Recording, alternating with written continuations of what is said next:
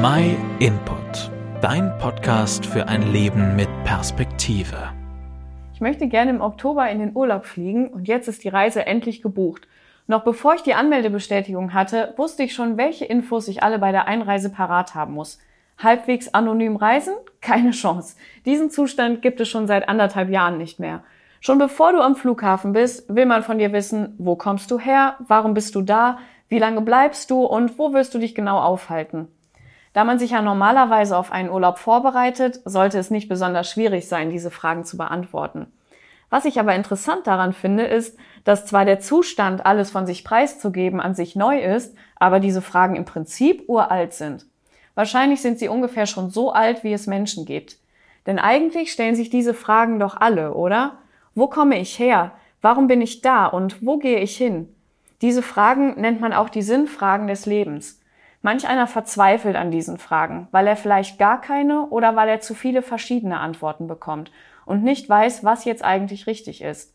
Beides ist keine wirklich befriedigende Option. Auch die Bibel beantwortet diese Fragen, sie ist allerdings dabei klar und unmissverständlich. Wenn man ihr glaubt, dann bleibt am Ende keine Frage mehr offen.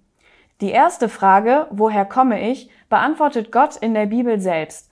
Da sagt er, ich selbst habe die Erde gemacht und den Menschen auf ihr. Ich habe den Himmel ausgespannt und gab den Sternen ihr Gesetz. Auf die Frage, woher komme ich, bekommst du also die klare Antwort, dass es dich gibt, ist kein Zufall. Gott hat dich geschaffen. Wenn Gott der Schöpfer ist, dann wird er unweigerlich auch die Antwort auf die zweite Frage, warum lebe ich geben. Denn er muss ja den Grund dafür wissen, warum er den Menschen geschaffen hat. Diesen Gedanken findet man zum Beispiel im zweiten Teil der Bibel in der Apostelgeschichte. Da steht, er, damit ist Gott gemeint, wollte, dass die Menschen die Erde bewohnen. Er bestimmte die Zeit ihres Bestehens und die Grenzen ihres Gebietes.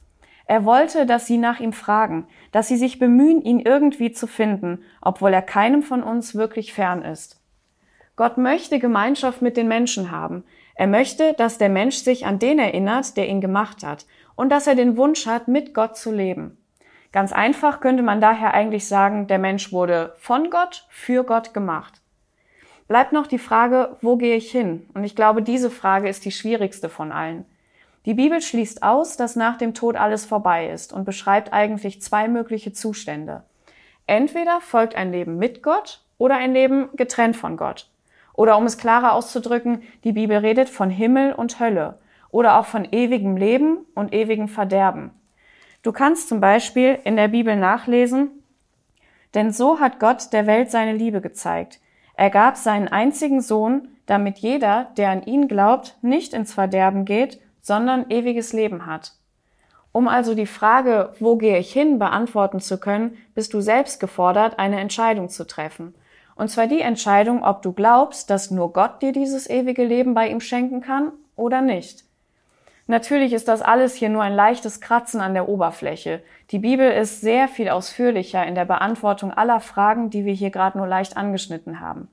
Deshalb besorgst du dir besser mal eine gut verständliche Bibel oder bestellst dir so eine kostenlos über unsere Website. Und dann fang doch mal an zu lesen und finde heraus, wie Gott dir deine Fragen beantwortet.